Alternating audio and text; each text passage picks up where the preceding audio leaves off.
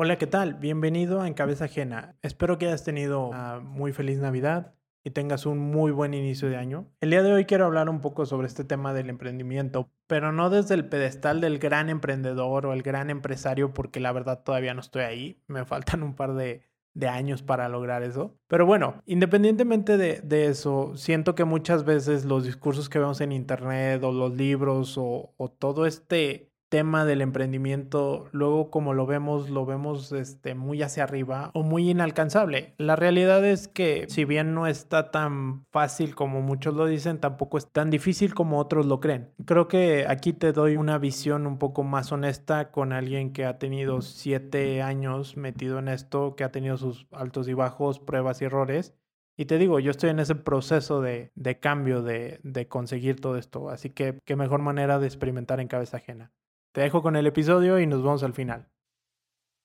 En los últimos años se ha hablado mucho de este tema del ser emprendedor, este título que se ha acuñado a aquellas personas que hacen empresas, hacen proyectos y que en los últimos años se ha vanagloriado un poco de más. Este, tanto es así que mucha gente te la topas queriendo ser emprendedor, pero sin chambear ni hacer lo que se tiene que hacer para hacerlo.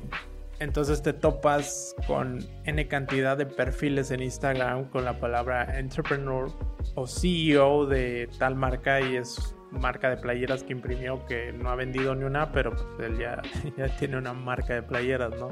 O de collares o moda mexicana hecha mano que terminan siendo collares traídos de, de China. Ahora, no, no está mal estos tipos de negocios. Lo que tal vez a mí no me cuadra o, no me gusta es que lo magnifican más de lo que es.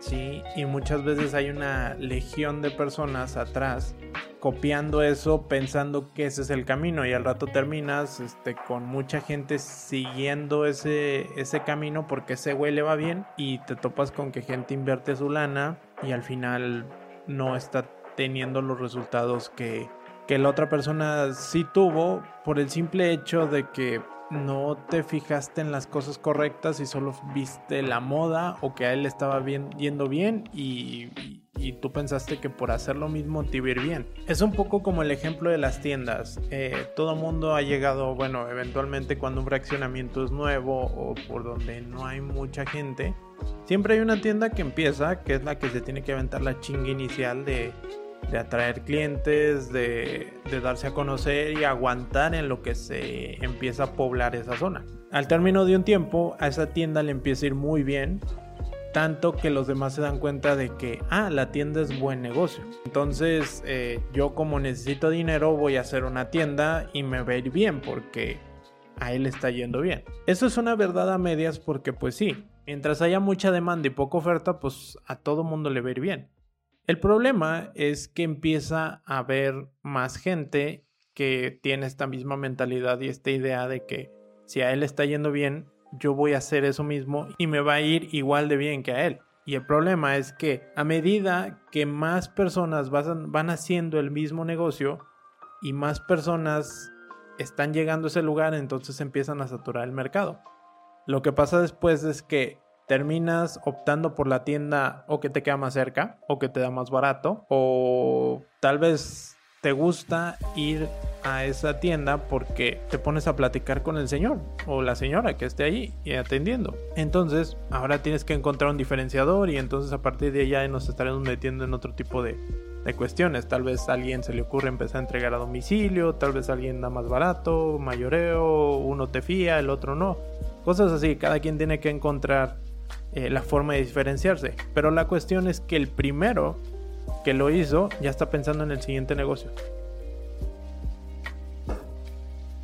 Porque él tuvo ese tiempo inicial donde tuvo que aguantar, tuvo que encontrar la fórmula para empezar a vender más. ¿sí?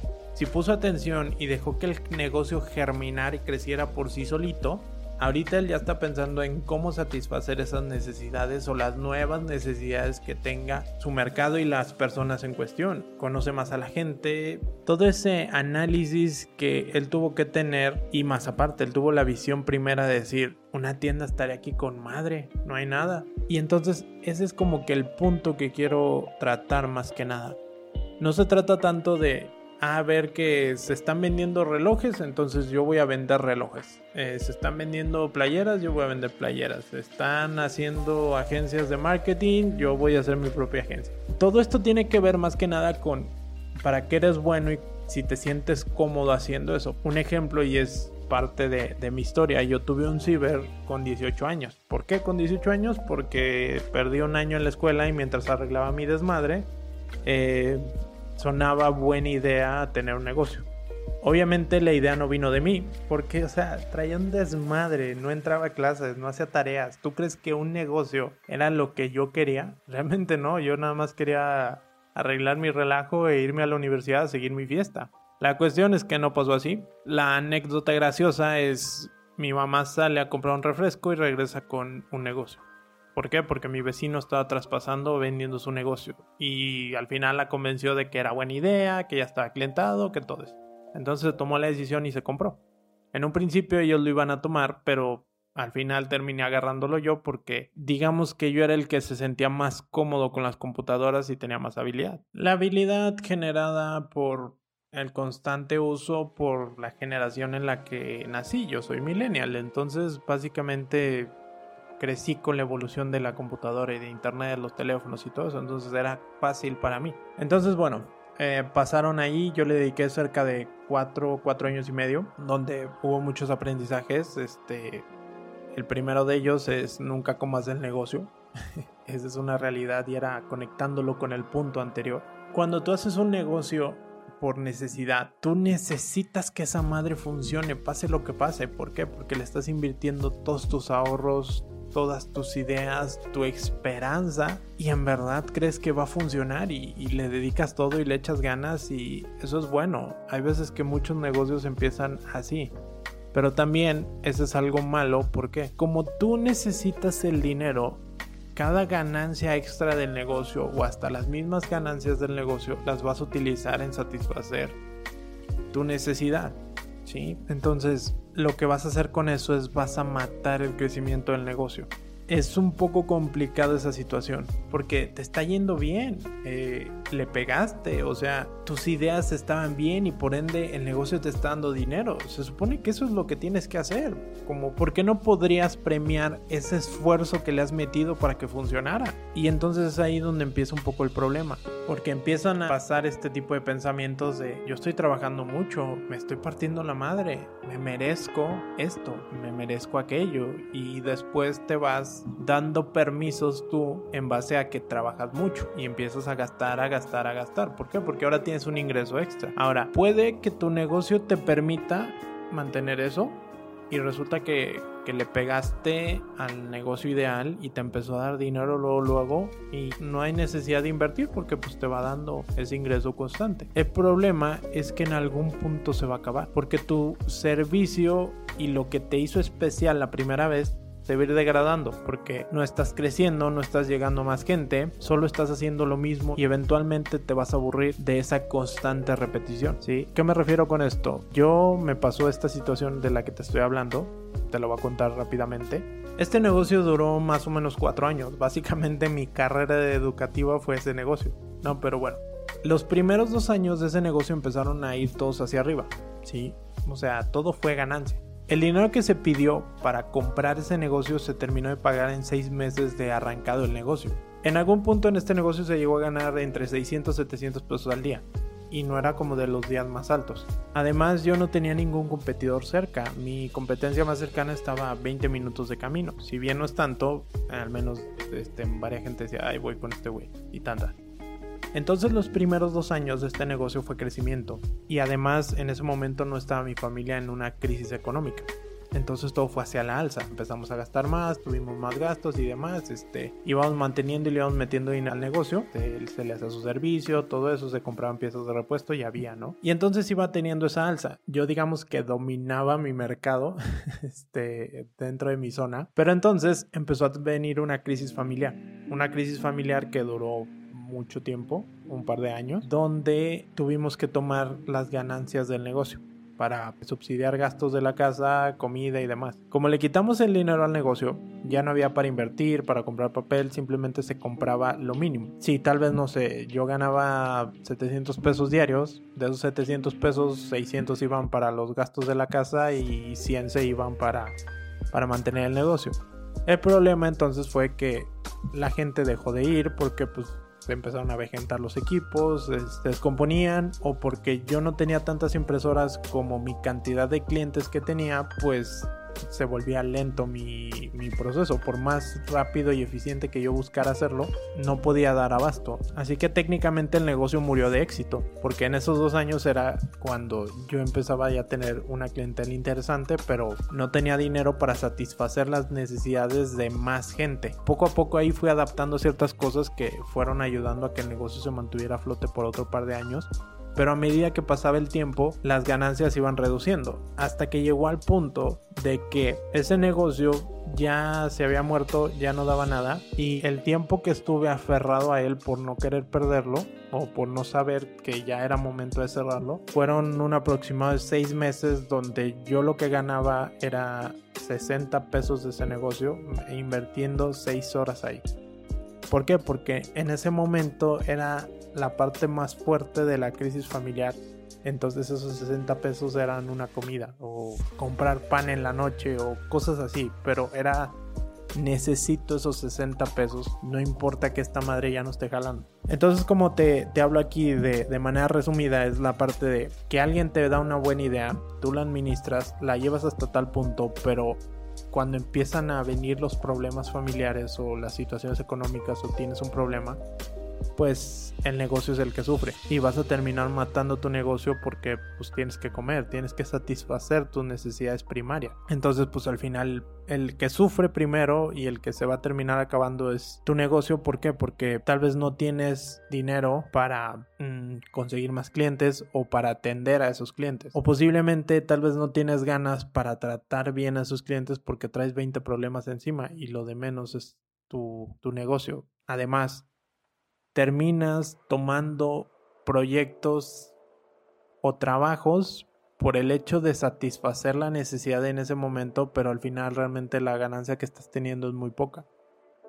Entonces te digo, yo estuve cuatro años ahí, tres y medio, eh, ahí más o menos manteniéndolo y seis meses eh, por el hecho de no querer perder mi estatus de emprendedor. Me estuve ahí todos los días por 60 pesos diarios. Entonces, si yo hubiera invertido esa cantidad de tiempo, pues bueno, tal vez hubiera salido más, pero era el choque de decir, no mames, o sea, yo estaba ganando más que un ingeniero, ¿cómo pasó esto? Eventualmente te das cuenta qué pasó. Te comiste al negocio, básicamente. Y volvemos, todo mundo creemos o hacemos estas proyecciones de que las cosas van a salir bien y proyectamos a uno, dos, tres años pensando que las cosas van a salir bien. Y perfecto, no hay que ser pesimistas. Pero también hay situaciones que no controlamos, que es lo que hacen que merme todo lo demás. Y si no tienes un colchón o un salvavidas que te pueda ayudar a resistir el putazo, pues se acabó el sueño emprendedor. Y sí puede que digan, pues es que güey, ¿por qué lo cerraste? Si era tan buen negocio, este, te faltó visión. Sí, la verdad es me faltó visión, me faltó experiencia y me faltó saber cosas que sabía hoy. Sí, el problema es que en ese momento tenía 22 años y era mi primera experiencia con un negocio. Entonces, pues lo lógico o lo que yo pensaba es, pues ya se acabó, ya se acabó, entonces vamos a lo, a lo siguiente. Eh, ¿Qué entendí por decir o qué hubiera hecho diferente ya un poco con lo que sé? Primero, eh, se puede hacer dinero sin dinero. Sí, yo tenía gente que le gustaba lo que hacía, que le gustaba mi trabajo y a su vez había gente con dinero. Si yo le hubiera dicho, ¿sabes qué? Vamos a poner esto en un local o en, unas, en un lugar mejor, yo hubiera recuperado sin pedos otra vez la clientela porque estaba acostumbrado a entregar un muy buen trabajo. Solo me faltaba dinero y hay gente con dinero, pero obviamente había que sacrificar las ganancias. El problema es que en ese momento yo me agarré como mucho en la excusa de yo no puedo hacerlo porque mi familia necesita ese dinero. Pero francamente mi ego era el que estaba golpeado. Golpeado por decir, güey, yo estaba ganando más que un ingeniero, como que ahorita estoy ganando 60 pesos. Y también porque aun cuando tenía el negocio yo decía, eh, me pudiera estar yendo la chingada y yo decía, no, este, es que yo tengo un negocio. Mi ego se levantaba. Entonces un poco también dejar un poco atrás el ego. Siempre hay alguien con dinero y hay alguien con ideas. Entonces es buscar la forma de juntarlos y, y hacer que funcione. Entonces ese fue mi primer error. La otra parte, nunca me puse a reinventar el negocio, sino que el negocio así como inició, así se terminó. Si yo hubiera puesto atención a reinventarlo, eh, no hubiera tenido ese problema. Sí, porque en algún punto mi negocio más grande eran las impresiones, era dejar a un lado las computadoras, el internet y los gastos añadidos que yo tenía y empezar con las impresiones. Eh, no lo hice y también tenía miedo, o sea, te soy sincero, eh, en ese grado de incertidumbre que estaba pasando en mi vida, arriesgarme a un negocio nuevo no, no me hacía mucho sentido. Entonces ese cúmulo de cosas pues llevaron a, a, su fracaso y a quedarme tanto tiempo ahí. Pero no fue tanto tiempo perdido. En todo este tiempo aprendí yo de diseño, eh, me volví bueno investigando, eh, marketing y todo eso. Entonces mi siguiente trabajo fue en una agencia digital donde puse todo lo que aprendí en el negocio, el caos que viví y las habilidades que había aprendido por el tiempo que estaba ahí. Además, pues obviamente ya tenía yo un currículum que se destacaba. ¿Por qué? Porque mientras los demás decían yo salí de tal carrera, yo hice esto, esto, yo decía yo tengo estas habilidades y además aparte tuve un negocio. Era sino algo extra, algo que destacaba, nada más. Entonces termina siendo un poco algo extra eh, que me ayudó en otros negocios o en otros lugares donde, donde trabajé. ¿Por qué? Porque ya la primera vez es lo más complicado. Ya mínimo sabes cómo se siente y es un poco como aplicar una receta. El siguiente negocio se arrancó con una imagen en Facebook vendiendo playeras para gente en el gimnasio y todo lo hicimos en preventa. Y es aquí donde te digo que puedes arrancar un negocio sin dinero. ¿Qué fue lo que hice?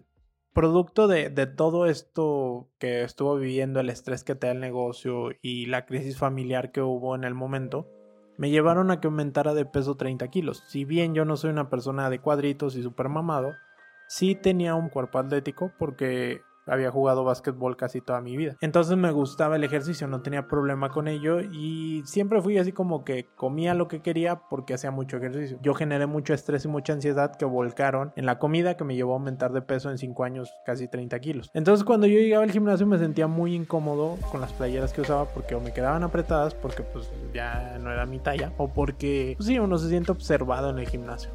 este, siente que todo el mundo lo ve a uno pensando que se están burlando y hay veces que les vales madre a todos. Entonces, bueno.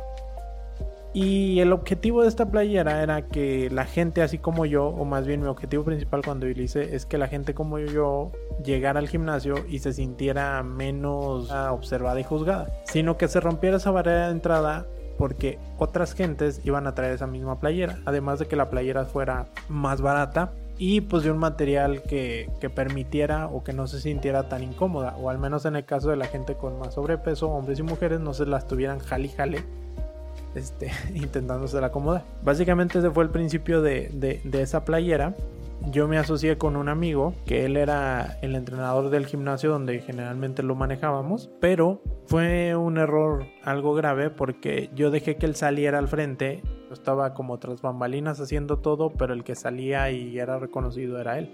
Obviamente eso después nos trajo problemas. Sin embargo, la, la marca jaló muy bien, pero al momento de quererla sacar no teníamos lana, no ni él ni yo, o al menos no para arriesgarla y ver qué pase.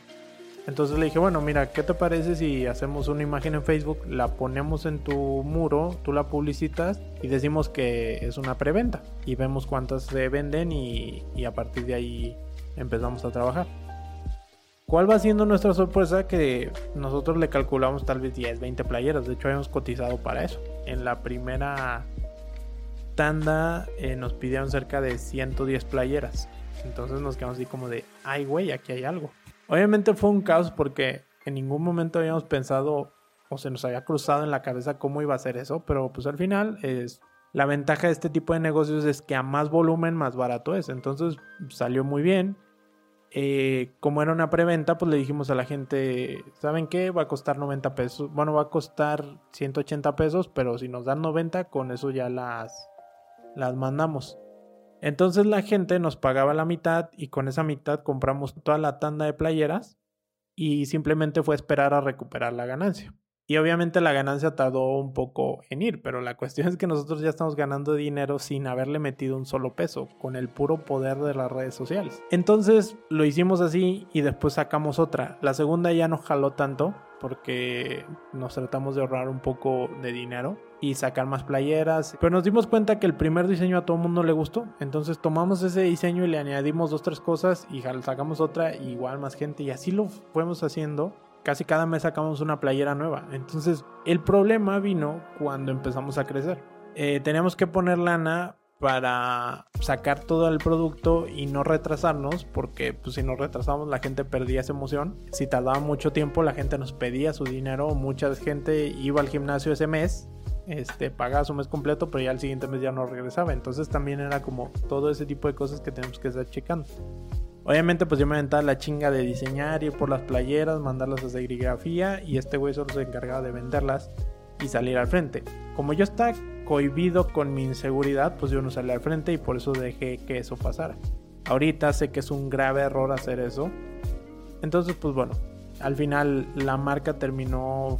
Pero bueno, de momento lo que me enseñó ese negocio era algo muy simple. No necesitas tanto dinero para arrancar. Hay muchas veces que tienes que utilizar las redes sociales, la gente que conoces y puedes utilizar todo esto para brincar, para probar esta idea. Está este libro de El método Lean Startup, que básicamente, en resumidas cuentas, lo que te habla ese libro es ve la forma más rápida de probar tu producto y ver si la gente estaría dispuesta a pagar sin que te gastes tanto, sin que le dediques tanto tiempo. Y es un poco como esta cuestión de falla rápido y falla barato es un poco lo que creo que, pasó con nosotros. Si al final la gente no hubiera querido la playera, pues simplemente no se hace y tan tan, se olvida entre la inmensa cantidad de contenido en Facebook, pero al final la gente lo quiso. Después, la misma gente financió sus playeras o financió las de todo mundo. Entonces ni siquiera hubo que tener dinero. El problema vino cuando era cuestión de crecer. ¿Por qué? Porque el margen de la playera es muy bajo. La playera la terminábamos dando en 180 pesos de los cuales la mitad se la llevaba de costo de producción de la playera y la otra mitad eran ganancias. Entonces, el problema es que la ganancia se tenía que dividir entre la parte que a él le tocaba, la parte que a mí me tocaba, eh, dinero para reinvertir y dinero para invertirlo en publicidad. Entonces realmente nos queda muy poco dinero. Así que si tú piensas que para arrancar un negocio necesitas cantidades grandísimas de dinero, la verdad es que no. Muchas veces simplemente utilizar las redes, la gente que conoces, postear una idea y ver cómo reacciona la gente. En base a lo que reacciona, tomas decisiones para ver qué producto sacas o qué producto vendes. Aquí entra un poco esta cuestión de, no sé si han escuchado de negocios pendejos de Carlos Muñoz.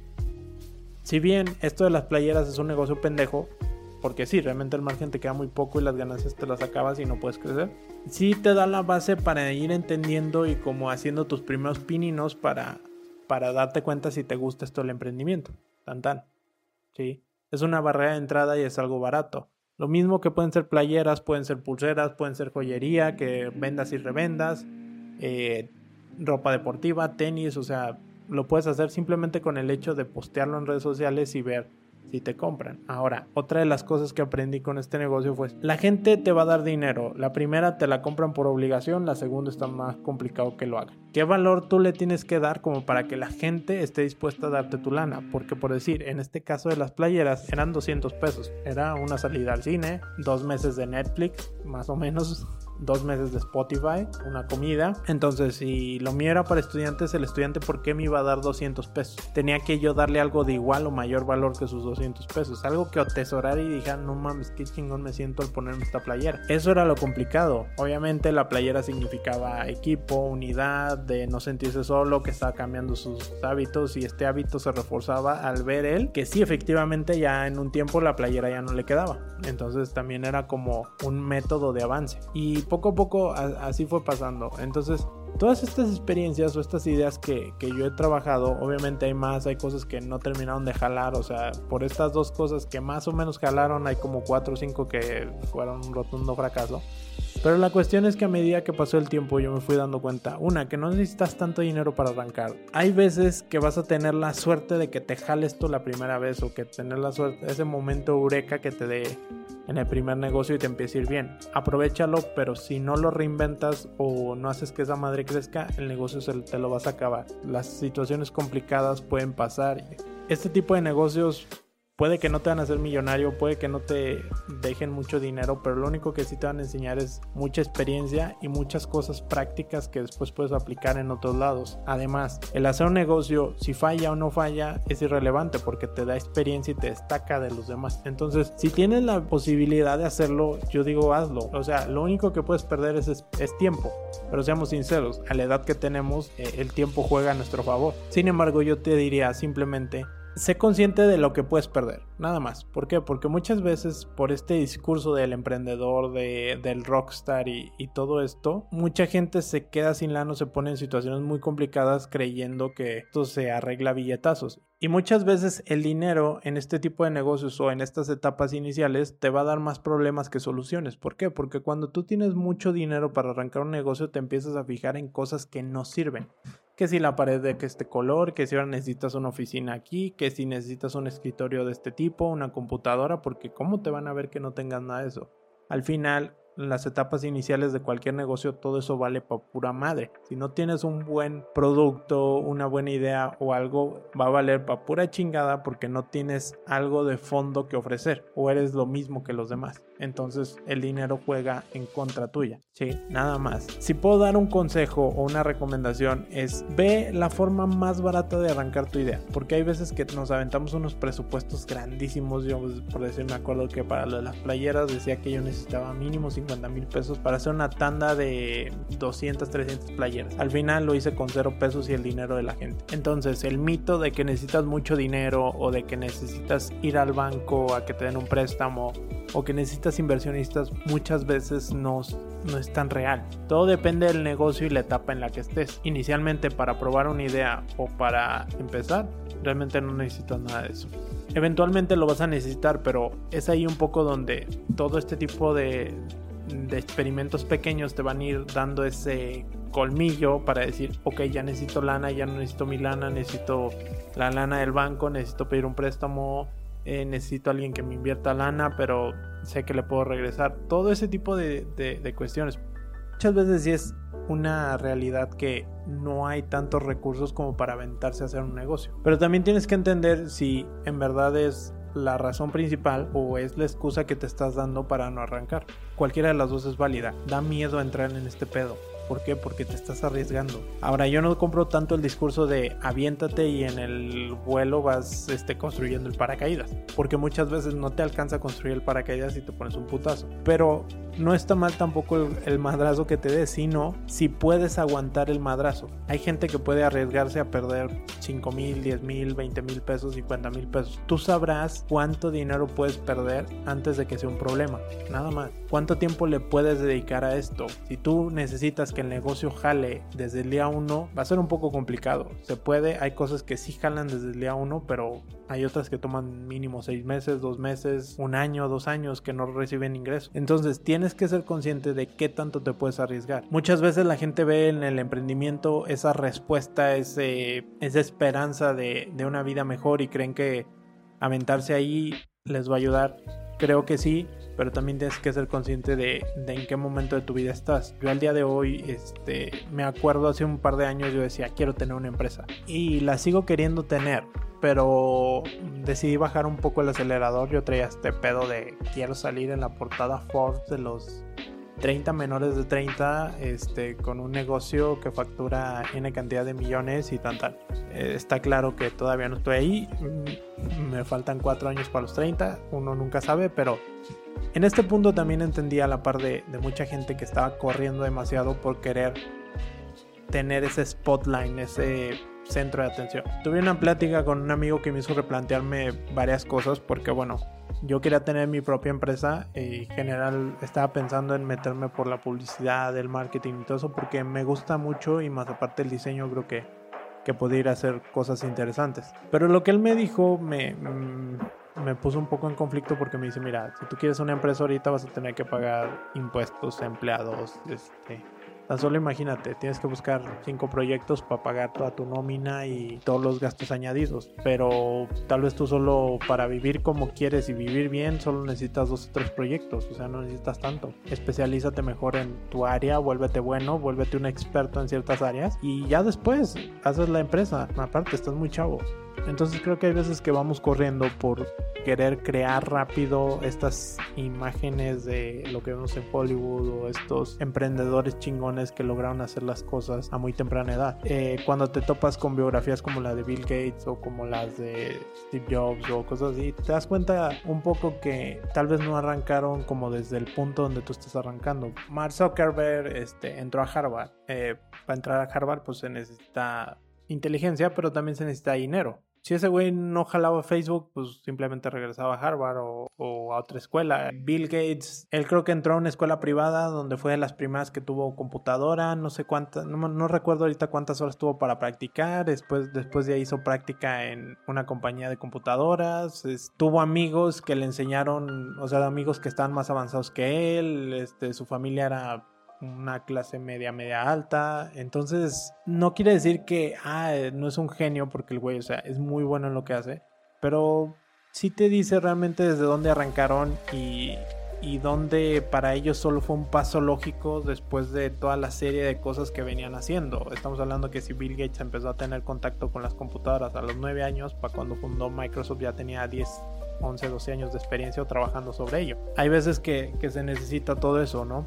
Ese tiempo de dejar que germinen las ideas, de dejar que germinen los negocios, de que tú mismo vayas agarrando más experiencia para que estés listo para el negocio que quieres porque hay veces que nos desesperamos con tener tal negocio por tener tal renombre, pero muchas veces no estamos listos para él. Entonces básicamente es lo que te quiero decir. Yo ah, por mi parte estoy en ese camino de estar cambiando, de estar aprendiendo, de estarme conectando con más gente para ir armando ese rompecabezas de la vida que quiero. Y por decir, una de las cosas que voy a estar trabajando y posiblemente documentándolo todo aquí es la parte del e-commerce. Me está interesando mucho y meterme en eso y creo que es un buen timing para empezar. Creo que todavía la ola no se ha pasado, o al menos en México todavía hay tiempo. Entonces es algo que, en lo que me estoy metiendo. De hecho, tengo esta entrevista que tuve con Pancho Mendiola. Él es el host de Un Millón al Mes. Es un podcast muy bueno sobre e-commerce. La neta, si pueden, vayan y denle una checada. En verdad es muy bueno. Y estuvimos platicando sobre este tema, pero más que nada de las cosas que necesitas antes de empezar en el e-commerce. Porque volvemos al principio. Hay dos que tres pasos antes de arrancar todo eso. Y creo que el e-commerce es una buena herramienta para empezar y probar varias ideas e ir poco a poco haciendo estos primeros pasos en el emprendimiento. Algo que puedes hacer de forma barata y que puedes ir midiendo e ir